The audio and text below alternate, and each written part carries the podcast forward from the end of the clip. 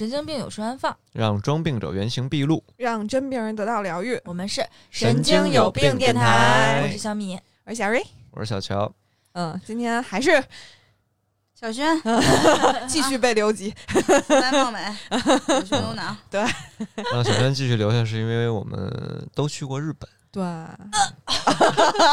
小米死去了，这世界上居然还有我没去过的地方，终于也去了出现了，啊那这一趴就还是神游脑补脑之旅嗯。的第三集哈，嗯，第好几集了，第四第集四集，嗯。就是朝鲜这集好像不存在过，因为我们结论是不推荐去。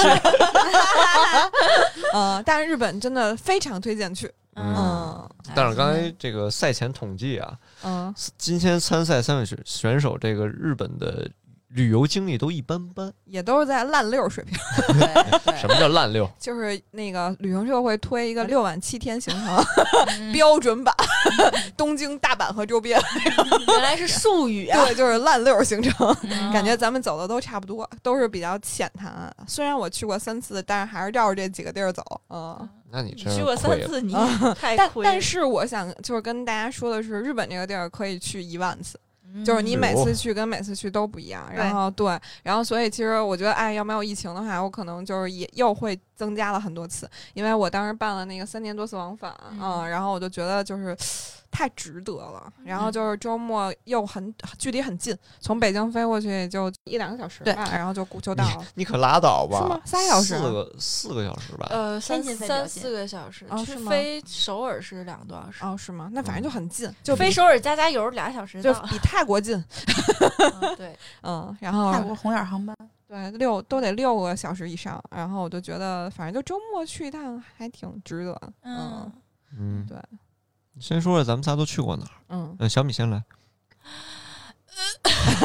啊，好，小米没去过，忘了，对不起啊。嗯 我就是去过一趟，然后东京、大阪、那个奈良和京都。对，嗯。嗯。嗯，你看你去过哪儿都不记得，嗯，嗯，京都太久远，京都没那么好玩儿，嗯说实话。嗯，对，就是古色古香的，嗯，对，然后京都好像只住到了那种类似于 Airbnb 的地儿，嗯然后嗯睡在了榻榻米上。嗯嗯，对我的路线跟你一样，嗯，OK，然后我可能比你们多了一些小地儿，嗯就，比如像香根啊，然后泡温泉的香根香根，然后对镰仓，然后灌篮高手的镰仓。啊，对，然后还有就是我曾经为了贪图买那种便宜的机票，然后去了一趟名古屋。嗯，是哪儿？全是木质古建筑来着，是名古屋吧？好像是吧？嗯嗯，然后名古屋名物是一个炸鸡，然后后来发现在东京也有店。然后听说名古屋就是虽然说就全是木建筑，然后你登嗯上半山往下看很漂亮，但是那确实是一特别无聊的地儿，对于中国来说。挺无聊的，他那边除了有一个名古屋马拉松，我觉得可能如果你必须去那儿跑的话，可以去一趟，然后剩下的话没必要，不推荐。行吧，咱咱还是捡好好玩的地儿聊嗯，嗯对比如说东京，对，但是我刚才跟京都跟你持反对意见，因为我觉得我可能嗯是因为京都我去看过红叶，然后我觉得好哦漂亮。季节好，哦，对，然后我还穿和服，在他们那个叫什么千鸟寺还是什么，就是好多红色大杆子那个。那那儿漂亮，啊，对对。然后我拍过照片儿，然后我就觉得，哎，那块儿还挺好。嗯，嗯那块儿基本上我觉得。就是如果是情侣去，而且女孩儿把和服换上了的话，基本上走三步就会让男朋友来咔咔一张。哦，对对对对对，就在那个，因为京都其实地儿也很小，嗯嗯，然后就又是古都，然后就给人感觉就是从哪儿照都是景儿。嗯，对，还是先聊东京好不好？好，嗯，嗯，咱一嗯人来一个这个东京觉得挺有意思的地儿。嗯，我把麦闭了，不，你监听吧。啊，小米应该 Q 一 Q 嘛，就是如果你想去的话，你我就一直没去，就是也没有太想去，也没有，嗯反正就是因机缘巧合，就是没去成。啊，明白嗯，。总归还是想去的吧。嗯嗯，就是我去东京，其实就我跟小米以前的心态是一样的，因为我我不是一个从小就比如说漫画发烧友啊，或者说从小有很多情节的人，嗯然后但是我去是因为工作，然后我们是正好年底 outing，然后。等于是那个就是亚洲区老大就选在那儿了，然后我是被动的去，然后一开始就是没有任何的攻略，没有任何想买的东西，然后到了那块儿以后，突然之间我意识到这个地方非常吸引我，然后也很值得来，就是因为我觉得东京太有意思了。就是对于女生来说，首先药妆店就是我在完全没有任何攻略的情况下，我进去走了一圈儿，然后我第一个药妆店就放了五千块钱人民币在里边。五千人民币 对，那就是两万五日元，对，差不多。一万是六百块钱。嗯，对，五千人民币。然后就感觉在里边就是刷信用卡嘛，就没感觉，就感觉嗯看啥都想买。然后就以前都没有见过的各种奇奇怪怪的东西，什么就是比如说那种什么雨伞，然后搁包里闷馊了，然后它就有那种直接夸夸一喷那种除味剂，然后它在那演示，你就觉得哇，这个改变人类文明，然后你就特别想买。然后还有？狮王，比如白色衣服溅一点儿一使就没了，就是你觉得这种东西也很吸引我。然后还有就像那种就是什么补品，分什么二十岁吃的、三十岁吃的、四十岁吃啊，对，就那个翻口出那个，维生素，嗯，然后还有那种足贴。就是号称可以吸走你体内湿气气，然后还有那个眼膜，就那个眼眼眼罩加热眼罩，我就进去以后就掉进去了。然后我给我爸我妈当时也是盲买的那种可以发热的膏药，就我爸我妈太爱了，可以贴，就是它所有东西都设计得特别的细致，不同部位它贴的形状是不一样的，就不是说像嗯我国的膏药都是一个方形、啊，对，然后就是类似诸如此类，然后那些化妆品就更别说了，我觉得那个是打开我彩妆世界新大门，就是当时我是买了 Kate。嗯。呃，他们家的那个眼影儿，然后眼线笔，然后还有一个叫 Excel 的那个牌子高光，然后我觉得从那儿以后，我的化妆技技术开始精进。就我也知道，就莫嗯名其妙的又嗯便宜又好用。对对，什么阿玛尼就扔掉，哦，对，就嗯突然间你觉得那些欧美的可能卖的都是个商品，然后但是只有这种亚洲的东西是真正适合你自己的。嗯然后你会随手看一个什么薏仁米水啊、樱桃水、面膜，就各种各样，你都觉得我我太需要了。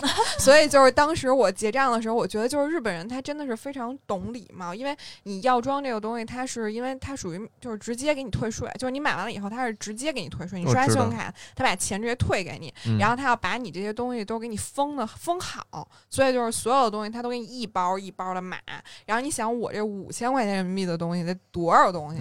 然后对，然后来他等于就是一件儿一件儿一件一件，就就收纳能力特别特别强，然后还会微笑着跟你说谢谢您的光临，就是那种，嗯，就反正首先好买，就是这个地儿，就是就满大街都是东京对街头，对对对，满全排大队对，然后满嗯。大街都是，然后我就觉得一下就让我，而且我当时去的时候赶上一个什么便宜呢？是正好是汇率最值的时候，嗯。我去的时候最低的时候到到过零点五七，哇，嗯，对，你好就是 lucky 啊！对啊，所以那个时候就感觉啥都便宜。你嗯想，你想就是相当于你不就就按六算，零点六算，然后你就比如说你现在去，他如果要七的话，你你吃一个七百烟的那个拉面，你得小五十块钱。然后，但是如果要比如说按五点多六算的话，你可能就三四十，你感觉就跟在北京差不多嗯，啊、然后，但是你吃到那些东西的品质又比北京高很多。就比如我第一次吃到伊兰拉面的时候，然后我觉得我在国内吃到的骨汤拉面都是勾兑。不，但是那伊哦兰拉面也有一个问题，嗯，咱们如果吃最正宗的的话嗯，那汤你会觉得咸。对，又咸又嗯腻，但是它呃又胜在一个细节，就是它什么都可以让你选。就你在那个 ATM machine 上，嗯你去选，就嗯细节太丰富对了，对极度的个个性对对，化定制。我觉得它可能就是首先买，然后还有吃，就是你觉得你吃的什么东西都是信得过商家，哪怕你在松屋里随便吃一个就是那种类似吉野家那种饭，然后你也觉得这个。长得跟图片实物都一样，样对嗯嗯，而且他会很明确的跟你说这个东西是日本本国产或者是进口，然后它嗯会有区别，然后你也可以选。我就觉得这是一个很真实的国家，就是它会什么都给你说的很清楚。嗯，对他，那边食材挺让人羡慕的。前前一段时间，我哥们儿让我去十七家，嗯吃一定要吃一下他们从日本进口那米，说干吃米就巨好吃。我说在日本不都是那米吗？啊，对啊对，说那药妆有两个，就是对于男生来说特嗯牛逼的，就是一个是那驱蚊的，啊，它不啊它不它不是驱蚊，就是止痒。比低，无啊比低，嗯，你抹上真的止痒。对，然后它那个咱们国内的膏药，比如说像云南白药这些嗯是消肿或者怎样的，它有一个膏药是专门止疼的，你贴上真不疼，对啊就真的就不疼了，就很神奇啊。，还让我还回想起来一个东西叫液体创口贴，那会儿也很嗯很火止啪一下就止血。对对，你会觉得它是一种革命，就是你觉得你以前，比如说你在关节上如果要有一个创口贴贴不上，你贴那儿以后你很难动，但这个液体创口贴就像胶水一样，把你的创创口粘合了。嗯，对，然后还有一个，我记得当时震撼到我的是眼药水儿，就是它那有那个小金瓶儿、小银瓶儿，还有那嗯个小粉瓶儿。我当时因为好像就是老戴隐形眼镜儿，眼睛会出红血丝，然后嗯它那个主打的是你滴完了以后，你的眼球就立马变成清澈。然后我当时就试了一下，对，然后我瞬间眼白底儿反蓝的那种状态。没血了，啊，对，然后我就觉得我靠，这真是太神奇了。嗯，就感觉他们的东西对于用户来说开发出来就很负责任，是什么就是什么，而且一定是不撒谎、不掺杂任何水分的，对，这点嗯很吸引人。对，但是就是奉劝各位去的话，也要理智一点。就是反正我到现在一五一六年买的东西，在我们家到处还都能看见，就你买太，多就了，买太多，而且属于没有忌讳。嗯嗯，对，被冲昏头脑。但是其实像刚才那个小乔安利的这些，还有小瑞安利的，就嗯是在香港都可以买到。啊，对对对对，但是就是可会能，贵一点吧？啊，贵那我就不知道了。我觉得可能我当时去还是因为就是便宜，嗯当时你就觉得一换算，我靠，啊，就多来了两只，然后这两只用不上过期了。对，就是嗯不不买觉得亏，然后从那边买的牙膏什么也都觉得特好使。嗯嗯嗯，对，好，那我嗯分享一下我对东京的看法，就是嗯我挺嫉妒日本男人一点的，嗯就这帮人活得真精致。嗯，就你会发现，怎么不论这个男的长得丑与美啊，他们的发型真的很适合他们的脸型，跟嗯他们的所有的装束。嗯就即便是一个哦很丑的男的，我觉得这个我这可以直接说了，因为可以下定论。如果放在中国，你在街上会觉得这是一油腻中年大叔，嗯但他们那儿一精致起来，你就不由得无法讨厌这个人，就讨厌不起来。虽然他长得很丑，但你感觉他的每一每一丝每一个头发都搞得让你觉得，哎，还真很适合他。就你嗯就甭说那帮帅的了，那帮嗯帅的那小头发一烫，那真帅。嗯嗯，而且小衣服穿的也，感觉他们男的听说也是化妆，然后才嗯打扮一番才会出上街的嘛，所以我就会觉得这一点就很发达国家，嗯嗯，就确实挺吸引我。街上就是总会有一些男的让我不由得总要回头看的，嗯，哦哟，这这实话。精，致，他们都修眉，好像也，嗯嗯，，修嗯我也修过，但是他不光修，人家还画呢，对，他们是细的，对，人还画呢。然后的话，发型我觉得挺羡慕他们的，就嗯。一方面适合他们，一方面确实在亚洲算比较潮的，嗯，而不像咱们的小鲜肉千篇一律就是那种那些发型。嗯。不管适不适合，但是精致是我觉得我应该学习的一点。嗯。再有就是，我觉得他们对于嗯、呃世界的认知是很开放并且广泛认同的。就比如说一个例子，就是秋叶原那个大楼，嗯数码大楼，然后分很多层，其中我记得是四层的话，卖一些呃 sexy 的用品，包嗯括一些二次元的抱枕、娃娃这种跟这个稍微沾点边儿的。嗯我进去之后，进到一个小区域里面，专门卖可能娃娃呀、抱枕嗯啊、二次元那种东西，发现里面的每一个人穿的就不算邋遢，不不脏，嗯，但是就很松垮，然后嗯会把“宅男”两个字写写在他们自己的脸上，嗯，但是大家互相之间也不会恶意的去用不一样的眼神去看他们，然后他也会沉浸在自己的世界里，然后去挑选他想要的那些东西。如果那些东西让我去挑选的话，我可能会脸红，但人家就很坦然，嗯，包括整个环境对他们也很友好，会认认同宅男在日本的一种存在的合理性。对，因为我好像之前在东京的某一个商商场外头，就是它不是有好多那种店嘛，嗯，然后就会有那种小姐姐在上面跳舞，很多大叔然后在路边，然后就围着看，也对，就是大家都很开心。对，它是一种享受写在嗯脸上，不是把猥琐写在脸上。对啊对对，就是大家都很坦然面对这件事，对对吧？嗯，这点是我觉得日本做的也不错的，嗯也是因为发达吧。嗯嗯，对，就可能文化比较包容，对吧？就是多未元。未来我们应该也会到嗯这种程度。对，嗯小轩有没有安利的小轩，我我去日本的时候也比较久远了，我是一四年去的美国，一五年去的日本。交流吗？对，是的。然后那个时候在日本就会发现，其实日本并不暖和。就是我是嗯大概在二月份去的，嗯呃，它的这个气候很像上海，就是有点湿冷。嗯呃，但是他们都已经习惯了这个穿，比如说冬天也穿丝袜，或者是甚至露腿对，啊、然后我就会觉得他们好强悍啊，就是已经习惯了。可是他们老了之后嗯确实也风湿。对嗯，对，但是但是就是说，日本它很友好的点是在于，就是它就是地铁里的所有的都是带热风加热，然后做穿短裙什么的，就嗯。都还挺暖和的。嗯。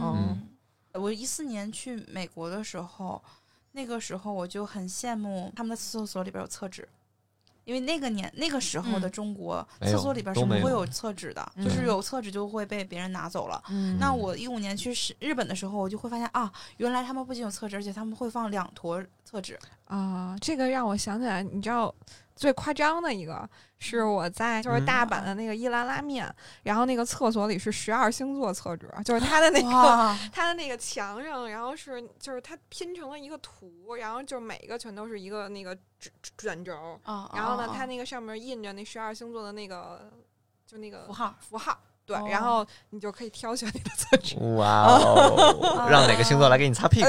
啊，好可对爱。对对，我选双子座，给我擦屁股。然后我我当时就觉得，哎呀，中国可能什么时候都不会实现。你错了，对，但是我错了嗯。啊，可能在一七年、一八年的时候，我咱们就已经很差不多了。普及了。哎，嗯那你当时有对那个加热马桶垫儿有好感吗？我现在都有好感，对，因为但我倒觉得有点浪费能源。然后 然后嗯我也是在日本买了淋浴头，哦，淋浴头，对，嗯就是那种专门洗脸的，嗯然后就是，然后它都会出水很细腻。还有一个比较印象深刻的就是日本，他坐那个电车，就是他们那种类似于咱们的公交啊，会有女性专用电车，就整个嗯。这个电车它就是女性专用的，嗯。好像地铁也有女性专用的车节，对，对。会有那种车厢专专门的车厢。嗯。嗯、我当时会觉得东京的地铁非常安静，就是那个车厢里边没有人说话，这个我很嗯喜欢。大街上都没什么人说对。话。第二个的话就是，其实没有那么多人喜欢看手机，嗯，要么就是什么都不不看，要么就看口袋书。嗯，嗯我觉得这个是在咱们中国目前还没有嗯嗯大面积普及的一个一个现象吧。哦，你这么说，我想到一个问题，就是好像他们如果是朋友和朋友住出去吃，出在同处的话，他们更重注重的是聊天，而不是嗯两个人互刷手机。对，嗯没错。嗯，他们对人与人的之间交流会更充分一些。而且很多餐厅甚至是没有 WiFi 的，嗯他们哦不提供嗯 WiFi。嗯嗯，嗯再加上在地铁里面，我会观察到有很多年长的人，他们是不会坐座位，嗯，尤其男性，比如说五十岁以上的男性，他们就喜欢站着。嗯，然后给他让座的时候，他还会很拒绝不很爽。拒绝，很拒绝。对，像我们学校附近的一些拉面店，呃，就是会能感觉到人家就是在做这件事情，没有没有很功利，很很浮躁，就是父子俩，然后一个人煮面，然后一个人刷碗，嗯嗯，然后就是有条不紊的那种，很淳朴。嗯很淳朴，很平静，就是让我让我会感觉很平静。真是这咱真欠缺。你想想，咱们如果想做一这店的话，永远会想着怎么把它做大，而不是做的更嗯好吃。嗯，嗯对，所以就是在日本人的观念里边，他们如果做一个生意，他会把它做强，而不是做大。嗯嗯，嗯就没有说想开连锁店之类的，所以他们就很多都是百年老店，所以就是，呃，还是品质吧。对嗯，匠人，其实也是因为他们的社会阶层也许比我们相对更固化一些，嗯才会造成这样他们比较钻和专的这种感觉。嗯因为他们可能想改变更难，相比咱们来说，嗯嗯，嗯也有这个关系。是我的一一一点分享吧，因为去这几个地方的时间实在是太久远了。然后嗯我去京都，呃，我们也是买了叫浴衣，没有买哦和服，然后女孩儿都很喜欢浴衣，买的比较呃鲜艳。在京都就很想在街上遇到艺妓，而艺妓 其实是很害羞，嗯就是他们看到人之后就会快快走，嗯哦，特别可爱你。怎么能认出来他是艺妓呢？脸白的，对嗯对，是啊的，她的啊服饰，然后还有她的妆容很华贵，就纯白的脸，纯红的对，很华贵，而且而且啊，对，然后当时呃有可能那个时候年龄很小，然后有很多的就是观念或者是思维受到了就是在留学时候的影响。为什么艺妓她不是说穿的很暴露，她只是露出了脖子，嗯她跟正常人穿他、连脚踝都不露呢。对他穿的这个衣服，唯一有一点不同就是他会露着脖子，因为嗯、在日本人的这个种审美里边，或者说可能在两性的这种就这种观念里面，会觉得一个女性她露可能百分之二十到三十是比较性感的，啊，让她露脖子啊可能也是一个比较吸引人的部位吧。再加上就是为什么日本有很多像女仆啊、J.K. 啊，就是呃高中女女孩儿的那个校服的这种风格很盛行？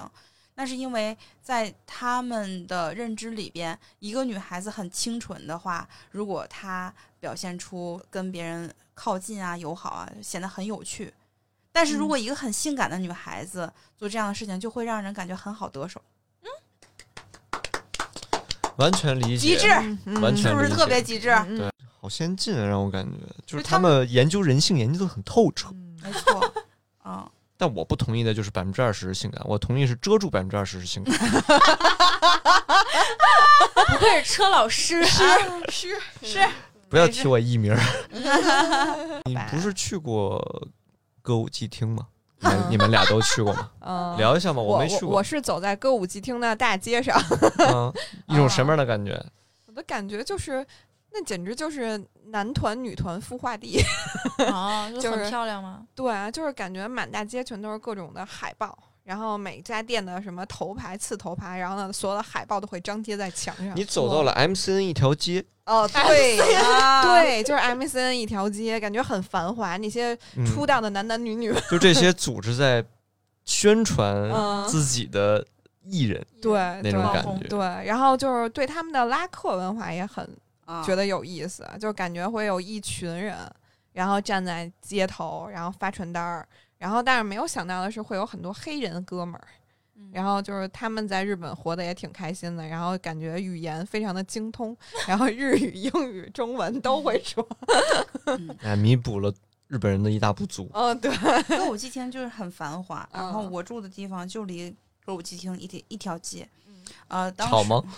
嗯，不吵，我们很哦喜欢去。对，就歌舞伎町没少去那条街上，就会有很多的小亭子，长得很像电话亭，然后它叫无料案内所，无料案内所，嗯无料无料是什么意思？当免费，对嗯 对，当时我对当时我很奇怪，嗯这个小亭子为什么人头攒动？嗯因为它不是人头啊，我因为看不到人，它是一个亭子，然后它会有一个帘儿，然后嗯就能看到底下，就是有好多好多好多双脚。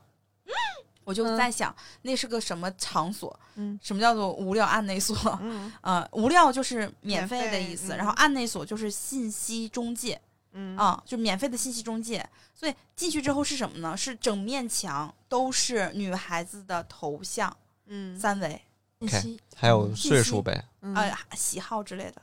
嗯，对对还有擅长的点，啊，肯定得有。会有会有唱什么歌，喜欢什么东西，会有穿衣服有会有会有啊什么特色？对，这些会有的。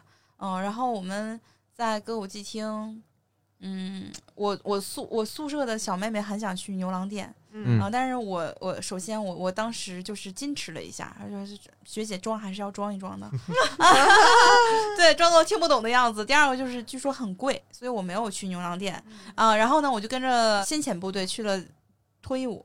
你可真棒。我抛弃了我学妹去牛郎店，我去了看脱衣舞。你装的 更直接了一点。是是的，是的，是。然后我们就是呃，在当地人的指引下，然后去到了一个小黑屋，然后那个小黑屋大概是有三十几三十几平的样子，嗯然后它会有一个台。就就看起来就很像一个小型的迷你的那种剧场，然后它会有一个很小的台，然后在三面，然后会有椅子，嗯，然后就会有人，就是第一个环节有人付小费去让那个托，就是那个女孩去摆各种各样的姿势，然后那个女孩是个什么状态？呃就是啊职业不是是全裸吗？是全裸的，上来就全裸？这个全裸的在在那儿待着哦，啊，就那在那个定点儿，然后就是 等着。对人来了之后，然后让他做什么样的姿势就做什么样的姿势，然后用手机拍，不如自己拿手机拍下来。那一般都是什么样的姿势呢？会有很变态的吗？你就说吧，会有很变态的吗？还是很正常？就这得是看。要求他做什么的那个人变不变态。嗯我觉得得就是只要他能做得出来的，就都不是变态。嗯，因为那个演员他很职职业嗯，对，就是而且他还会启发你，你喜哦欢什么呀？你喜欢上半身还是下半身？如果是嗯下半身的话，就是他会给劈腿给你看，一字马、嗯，不是一字马，是是立腿。竖一字，对，是的，这么厉害，那没穿衣服可不是还能拍呢，对，你还还可以开闪光灯呢。对，还可以拍细节。嗯，嗯，是的，这是一种我们这期节目目还能播吗？啊能播，这是人家客观存在的一些东西。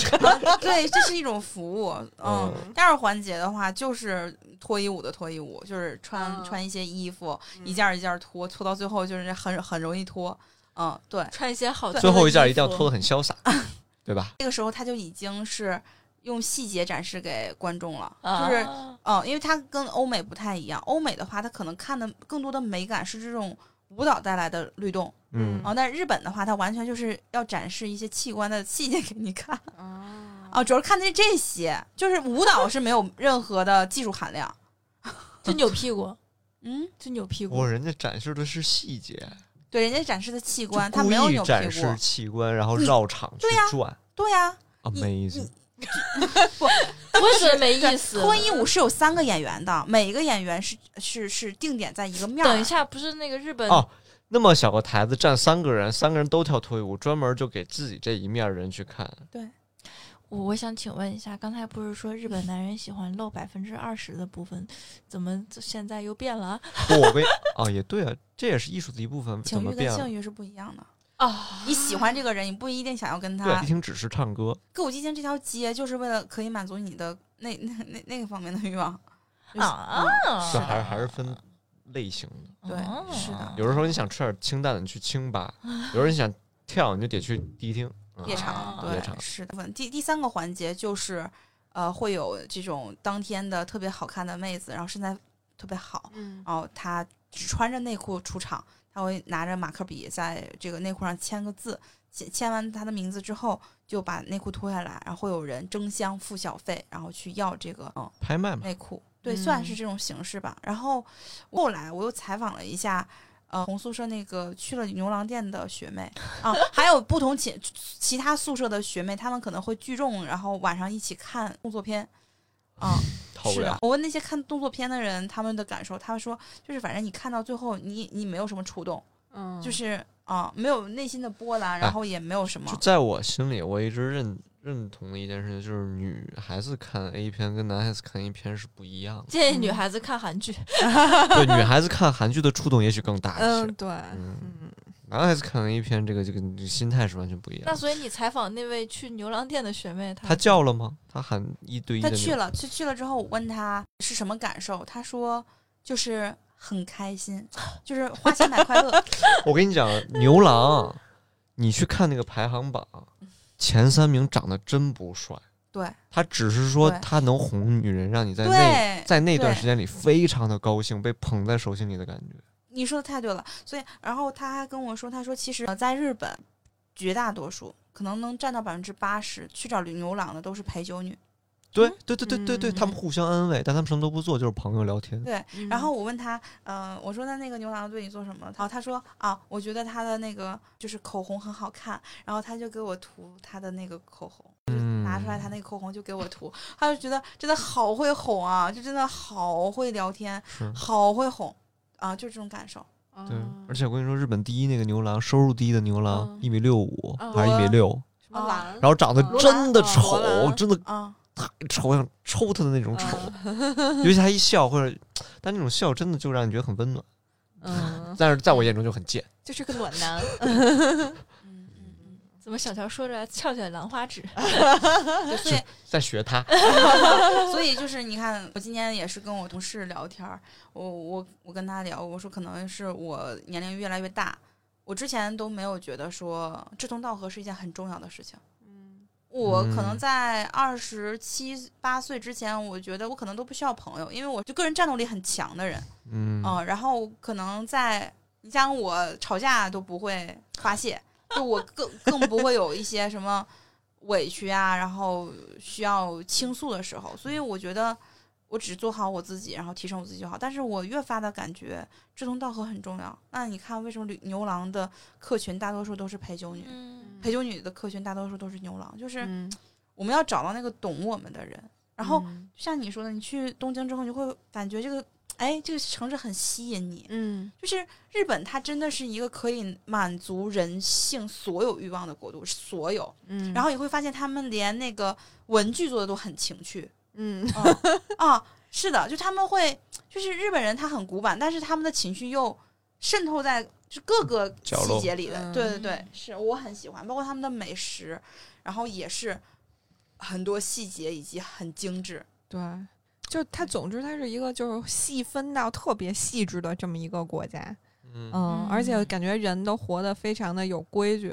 呃，我去的时候赶上了东京什么多少年一遇的暴风雪，地铁就是要那个限流嘛。然后你像咱们国家，你想象一下，就前一段时间咱们因为疫情限流，你想的那些人是不是都是一团就挤在那儿？嗯然后呢，当时东京其实它的雪还在继续，它的新闻就一遍一遍地在滚动播出。这个就是说今天会因为什么延迟，然后那个电视画面里就是大家排成一队，有引导的，就是在里面的人可能就是很很静的站着，然后外面的人就每个人打一把伞，然后留出安全距离，然后排的很长。这就是日本变态的地方。我跟你嗯讲，就是他已经把他们的内心挖掘到这么的细分、这么的嗯细致的情况下，嗯而且已经对自己民族如此了解的情况下，嗯但是在白天的时候，嗯，他们又规矩到了另外一个极端。嗯，对对对，你不觉得这很泯灭人性吗？当时我去吃饭的时候，我去嗯吃和牛，嗯任何一个店吃晚饭的时候，嗯不用八点、七点钟，就旁边桌子那帮男的就开始哭了。啊对。只要喝酒就开哭，然后就会有一个长辈拍着他的肩膀说：“逮就不逮就不。”就一个人可以哭半个小时，他都没说我为什么要哭。嗯另外一个人就拍着半个小时肩膀就说：“逮就不。嗯啊对，那当时我住大阪的时候，不住在新斋桥附近，然后新斋桥那儿不是有一个那个河嘛，然后就会有很多在那儿躺着的喝多了的叔叔们，嗯然后都穿的西服革履，直接就在那儿挺着。”挺尸。嗯，对，都还有就是我以前在外企的时候有一个日本同事。然后我们都很尊敬他，然后他平时也是一副爷爷的样子，然后毕竟那个爷爷就是也没一辈子没有那个娶媳妇儿，然后之前贝斯在美国，后来又来了中国，然后你看着他真的是文弱的，就是感觉跟咱们正常的四五十岁的叔叔没什么区别。但我们年会的时候，这个叔叔就疯了，就是酒酒过三杯以后，然后呢开始跳舞疯狂。然后我们当时有一个女孩儿少数民族跳那种民族舞什么的，然后当时嗯觉得大家都觉得她跳得特别好，然后叔叔就喝多了，直接从女孩胯底下钻过去了。然后那个女孩就吓哭了，是他领导从胯底下钻过去了，就是当时我们也很震惊，因为咱们没有没见过人那主。要是啊、嗯，但是可能他在日本这样就很正常，对吧？就是该玩的时候就是放开了玩，嗯然后该工作的时候就是特别认真的工作。但是也不太好吧？也 有点吓人，有点怪可能我们接受不了。对对，就毕竟咱们可能还算是比较保守。保守一点。嗯，对，哎，这日本小弟没学好啊。啊，东京是不是聊完了？东京还有什么值得聊啊？还有那个那个浅草寺我没说，嗯，因为当时其实每个地方都有好多寺，嗯每一个都还挺有自己特点的。但是嗯我在浅草寺好像蛮大的，嗯，然后又有一些坊间传闻说浅草寺求个签很准，嗯对，然后我就求了个签儿，嗯然后求完签儿之后，那我他说的还到今天看，我觉得还挺准的，嗯因为他会说我在什么呃过几年会有贵人相助，会成功。然后当时我那会儿还没创业嘛，然后现在创业之后确实跟几年前不一样了我。哦，然后但是我走之前发现，在那个寺的某一个角落吧，会有一个架子还是一个嗯什么，我记不清了。但它上面那个日语翻译过来之后，就是你如果你抽到了不好的签儿，你可以选择把它记在那儿，留在那儿，嗯，相当于把你的不好留在那那里。对，因为很多人抽到不好的签儿很正常嘛，他会很不高兴嘛。嗯然后但是你要再重抽又不准，嗯所以他会有一个这样的办法给到你，我觉得很贴心。是。但是安慰对，但是霓虹这个国家对我好像特别的友好，我在那儿在无数地方抽的所有的签全是大吉，全都是吉，对，就不管是大吉、小吉末还是怎么着，反正就没出过凶。没有，哦我估计凶的比例也就百分之二十。不是，但他们说浅草寺其实凶的比例非常高。是吗？对，嗯，就是浅草寺抽凶的比例特别高。那可能在我身上，浅草寺这个比较灵验的这个事儿还是继续了。嗯，嗯对，然后我特别特别喜欢他们的那些玉手，哦，那个做伴手礼简直完美，什么交通玉手，而且你知道交通玉手它有挂的那种嗯放车里的，嗯还有摩托车交通玉手是一个 圈儿，你可以系在把上。然后当时我系着那个，我忘了我当时骑车的时候系没系，反正、嗯反正摔了，摔了我就把车送人了。哦，嗯，也没那么管用啊，不要那么迷信。啊，对对对，啊，反正就是东京，你说吃什么乱七八糟这些都很正常，就感觉就是在日本你就觉得吃啥都好吃，只要你爱吃就都好吃，很少踩雷。就在日本，就是就是你嗯花多少钱都会觉得值，对嗯对对，嗯就信得过商家嘛，感觉，嗯，对对，就是品质很好。对食材真的好。但现在就要画问号了，因为海鲜还是不太安全。对对，驻地市场现在是不是都搬走了？当时我去驻地的时候，我吃了这么大的那个扇贝，这么大，啊，然后那个扇贝就，有小瑞的脸一半大。就是嗯你去点点完之后，它你炭火，你就直接放在上面，然后呃对看着它死在你面前，熟在对对你面前。对对，就那个，然后嗯吃完了以后觉得好好吃，啊，我就 我就不行，就是如嗯果吃它还是很腥的，那个店里面的环境也很腥。哎，我不是，我吃的直接是街边儿，就是那个驻地海啊鲜市场街边儿，然后有一个人就跟一烤羊肉串儿那个，就那个大炉子，对，然后他就是你点了，他直接就给你咵一切在里边儿就烤，嗯。就新鲜是很新鲜，但是嗯就是你可能对腥味儿都不是特敏感。啊，因为我海的女儿嘛，我爱吃海鲜。啊，对我嗯比较敏感，我就在那儿坐一会儿，我都已经开始反胃了。嗯，吃的时候就也不太行。嗯，然后我觉得日本的冰淇淋特别好吃，就是随便街边的买那个冰淇淋球，然后都特别好吃，因为他们奶嗯好，可能是对，有可嗯能吧，还是用料足。对。那东京我觉得差不多了，嗯，咱们转移吧，大阪，大阪。嗯，就是他们说东京跟大阪的关系有点像北京和上海，嗯上海 有有点，但是嗯大阪是北京，东京是上海，呃是。对吧对对嗯，要是这么类比的话是这样我。要去上海了，拜拜。不，但你一定会喜欢那北大阪的感觉，嗯它是真正让你觉得日本人是在那儿生活，对好像哦东京的所有人都是去东京打工一样。啊，对对大阪就把大阪当成家了，对，然后就是特别聒噪，嗯你在街上能听到有人在大声喧哗。嗯，对，因为我是先去的大阪，嗯第二年又去了东京，所以就是当时我去大阪的时候，我的第一感觉就是日本跟我想象中不一样。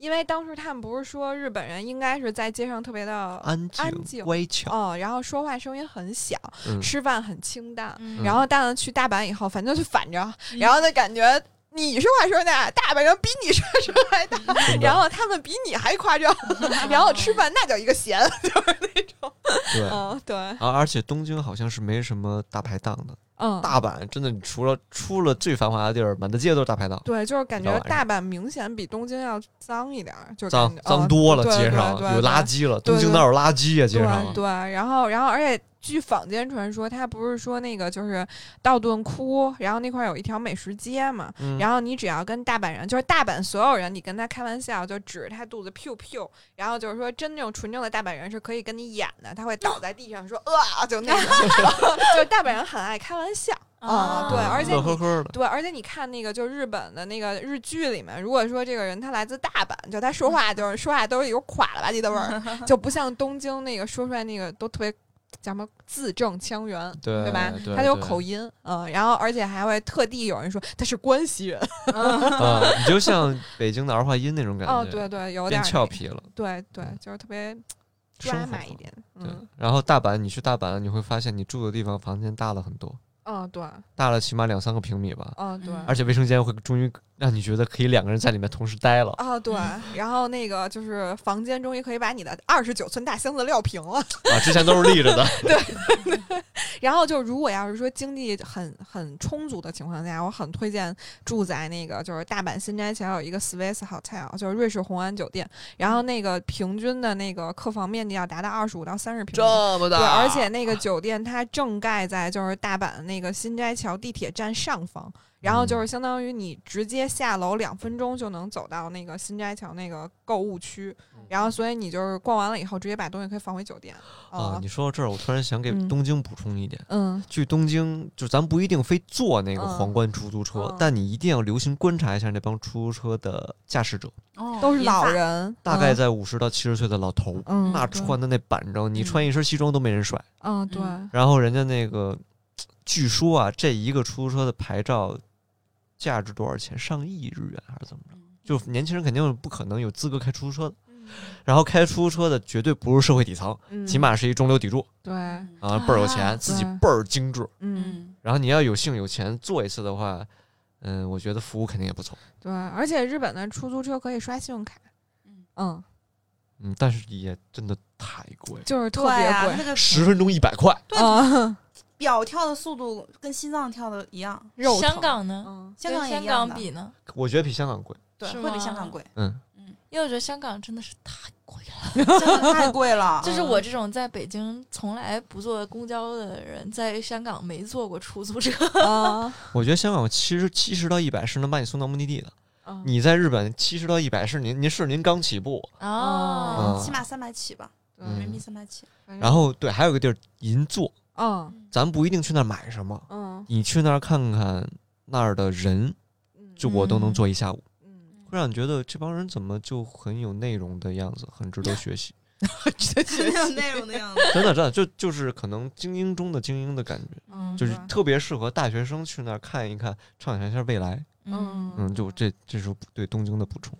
哦对，然后说到东京，就还有小米刚才说的那个都聊回去了。迪士尼乐园，嗯然后那个东京的迪士尼乐园是唯一一个世界上带那个海洋乐园 Disney Sea，Sea，然后那个是更适合成海年的女人。儿对海的女儿成年人，但是当时跟我们一块儿去的那一对儿就是胆儿小，没玩他们不，敢做惊险项目，所以我还是选择了去传统迪士尼乐园。我真的是非常想去那个嗯 Disney 对 Sea。约 疫情过去以后，毕竟都是海的女儿。啊，对对对，因为我很爱玩那种比较刺激的过山车呀、跳楼机呀什么之类的。对对。哎，我觉得从以东京为出发点，好像是做了个啥，就当时买的是那个 JR Pass，嗯就是，都是那个 JR Pass，JR Pass，七天啊速通吧。对，然后它那个票就还挺复杂的。然后好像是有的能做，有的不能做，又我还在那上面被查出来补过钱，嗯，嗯特别快的说这个你做不了。对，特快的，哎，嗯这个在首尔也有。嗯当时我们去滑雪，然后滑去的时候，因为我没有买那个特快的，嗯它其实有点像一下是贵好多，应该是。对，它有点像高铁那种的感觉啊。然后，但是我们是坐地铁，其实都是一个站，嗯然后我们坐地铁去嘎噔嘎噔嘎噔。嗯然后结果回来的时候，因为特别冷嘛，我们嗯看着逮着车就上，结果一上去发现，哎，不太一样，是那种双层的，嗯就是火车。嗯结果我们坐在随便一个位置然后，过一会儿就说啊，你坐在我的位置了，嗯就因为我没买票它。是定座制的，对，然后我们都不知道，然后就站在旁边，然后就来了好几次查票的，我们就特别怕被查，结果没有嗯被查到，明白。嗯然后就嗯半小时都不到就就就就回首尔了，对，嗯明白啊。日本也是，日本就是你买了票，你只是拥有了上车的资格，嗯然后你坐在座上的话，就会有乘务员过来找你补钱。对，然后最讨厌的就是交流，英嗯语真的差，对，但他就是比划十分钟，该咋着也也明白了。他不会急。就是他们的日本人不会着急，就是我记得当时我嗯。听那个就是小说高晓松就讲过，就是说他当时那个去一个动物园还是一个游乐园嗯，坐缆车，嗯。然后呢就是说他会很细致的跟每一个人说这个注意事项，然后但是如果你就是我不听了不可以，然后 就我一定要每一对客人都给你讲完，然后就是这种他不会着急，啊，对，然后就算你你已经急赤白脸，已经面红耳赤了，嗯。他还是之前那态度对。对。和之前的的语速。所以他们压抑呢。对。都嗯。练过冥想，嗯。嗯，是真的，这太有特点。而且他哎，对火车，日本的火车，嗯。小时候看过《铁胆火车侠》吗？嗯看过。一个一个的，你去找吧，都有对应。嗯。我当时特别喜欢那个反派，一个紫色的火车头。嗯。我最幸运的是，我坐的就是他，啊超爽。那那虽然让我补补了很贵的坐的钱，但我嗯就坐了那辆车，我超高兴，嗯开心。特别完美，就是童年的复制在你的现实中成为了真实。是东京跟大阪不一样的点，就感觉你可能觉得在东京，如果你觉得他们英语不好的话，那你不要对任何其他的地方的人抱以更高的期望，因为我觉得东京起码他不会，他还会试图帮你解决这个问题。他还会点单词，对对，就比如说我之前在那儿弄那个西瓜卡，然后我弄半天弄不明白，然后问了旁边一个小姐姐，然后小姐姐就完全啊听不懂，然后呢，她就把她的一个什么什么丧的同事拽过来，然后那个丧说的就是，就在我看来就感觉跟咱们这边幼儿园水平，我刚才说的什么稀巴烂稀巴烂水平，稀巴烂水平，但是好在她能指导我弄完，然后当时那个小姐姐就完全一脸那种桃心儿眼妆看着她说 s c すごいね。嗯，对，但是在大阪的话就很夸张，你跟他说英语，就比如说 “excuse me”，刚说完，然后那个人他掉头就跑， 因为我感觉是碰到了英语老师。他害怕，然后他就嗯跑。嗯，在大阪就是问路特别难，感觉。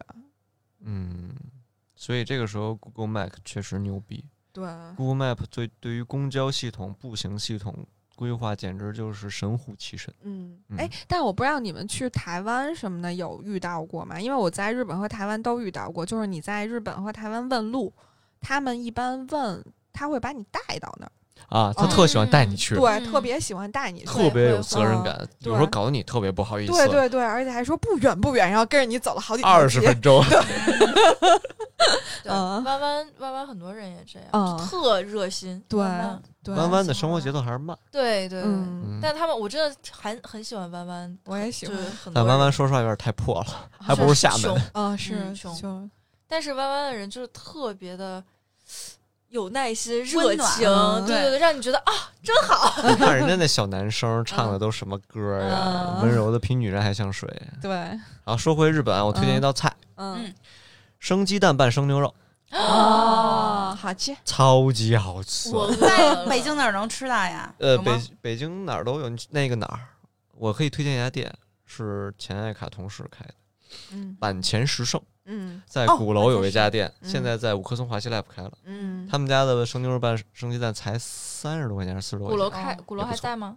鼓楼那家也开了，但是他们家那儿我不去的原因是因为那旁边两个停车场给拆了，哦，我一个不能离开车的人。嗯，但是现在在五棵松开了，在我们家旁边，啊，就然后他们那个更远，店长我也认识，所以我嗯就总去。但现在问题是我痛风不能吃太多肉，啊就很讨厌。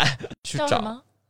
板前十十胜板前十胜，嗯，然后胜是那个藤，嗯长得像藤。然后的话，你去找那些店，如果在生牛肉拌生鸡蛋那道菜里面放了苹果丝儿的话，嗯说明它很专业，哦，就会让那个牛肉吃起来更加的甜，哦，口感也更好。嗯，优秀。优秀，但是确实无无菌蛋是比较贵的。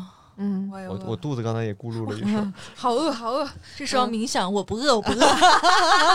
这时候可以结束。嗯，好吃的你们俩也推荐一下。我觉得我推荐的就是拉面吗？不是，我觉得日本各种零食，啊，对对嗯对，什么薯条三兄弟，然后啊生巧克力，然后 Jaggerbee 是不嗯是日本的？对对对，然后还有那个白色恋人巧克力，然后白色恋人真的就是新鲜的特别好吃，拿回来没那味儿。对，知道为什么它特别甜感觉。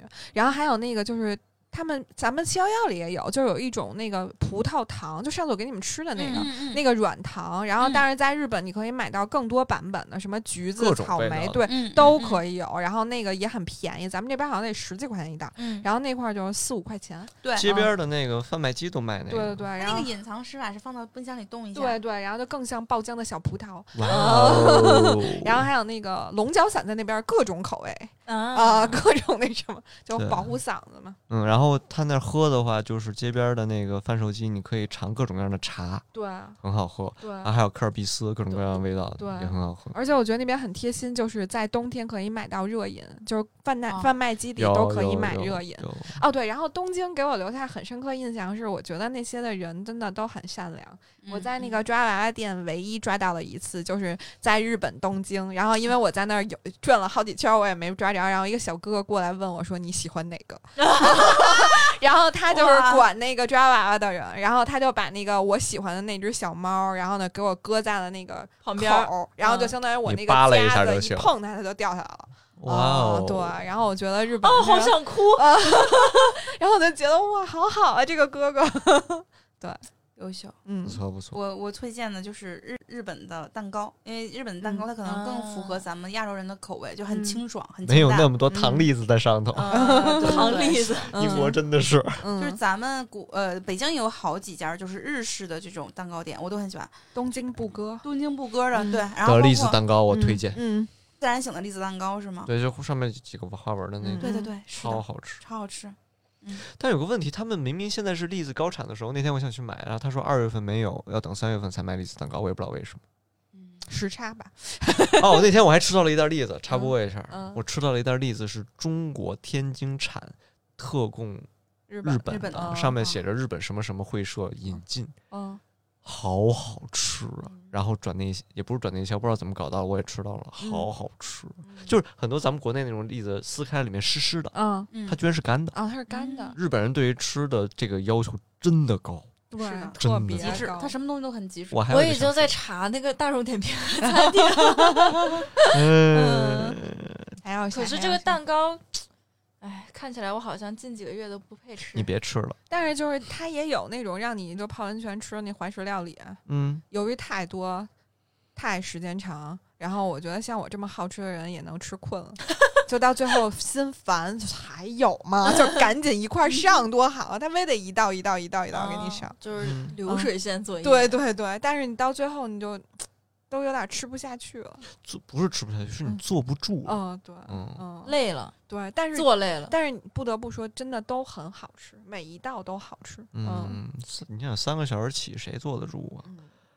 腰都疼。对还有想的就是腰疼。还有就是，如果你住了 Airbnb 的话，其实蛮好的，就是主人给你做的早餐每天是不重样的，嗯然后你可能看着觉得很一般，吃起来绝对是，嗯，也别妈妈的味道了，就是家庭的味道。嗯哦嗯，不像很多酒店就是啪给你摆勺豆子吃吧，嗯，对不是那样不戳。嗯，反正蛮喜欢的，很多细节，嗯包括他那个你去寺庙，他都每一个小院儿门口要洗手，更极致的哦人好像还洗脚是吗？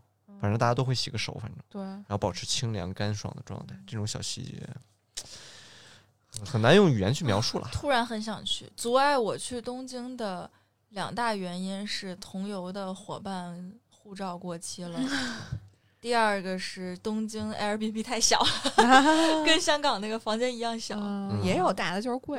嗯对啊，就是你一般的一个消费水平，怎么可能住个比较痛快的地方？是，我想到了一个事儿，我在奈良那个公园儿里面，我突然发现日本人跟韩国人有个很大的区别。嗯韩国游客啊，真的那个叽叽喳喳的声音比中国人大十倍，嗯对，嗯他毫不在乎周围的人的感受，嗯而且韩国人好几波踢那个鹿都让我看到了，哦我我就是他那个鹿不吃他就踢他，啊就那个韩国女生大粗腿，然后丑了吧唧的不整容的，就让你觉得想抽她。